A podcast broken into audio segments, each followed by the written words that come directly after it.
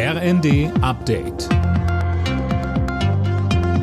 Stündlich neu. Auf den Punkt informiert. Ich bin Silas Quiring. Guten Morgen. Die Piloten der Lufthansa wollen in dieser Woche schon wieder streiken. Das kündigte die Gewerkschaft Vereinigung Cockpit an. Demnach ist ein zweitägiger Warnstreik von morgen angeplant. Umgesetzt wird dieser allerdings nur dann, wenn Lufthansa kein ernstzunehmendes Angebot vorlegt, heißt es von der Gewerkschaft. Für heute hat sie deshalb zum Verhandlungstermin eingeladen. Erst am Freitag hatten die Lufthansa-Piloten zuletzt ihre Arbeit niedergelegt. Fast 800 Verbindungen wurden gestrichen. Die Pläne von Wirtschaftsminister Habeck, die Atomkraftwerke ISA 2 und Neckar-Westheim 2 bis Mitte April am Netz zu lassen, sorgen für Kritik.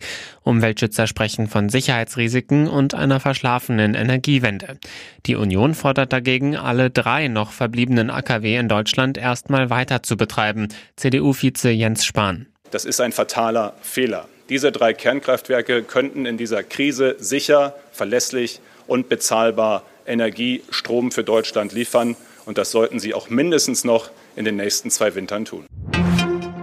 Die Queen wird heute den scheidenden Premierminister Boris Johnson und seine Nachfolgerin Liz Truss auf Schloss Balmoral in Schottland empfangen.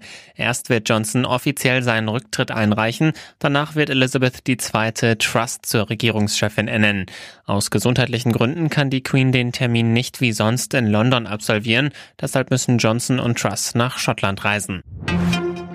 Prinz Harry und seine Frau Meghan sind heute in Deutschland zu Besuch. Das Paar wird sich in Düsseldorf über die Planungen für die nächsten Invictus Games informieren. Düsseldorf wird die Wettkämpfe von Kriegsversehrten im kommenden Jahr austragen. Alle Nachrichten auf rnd.de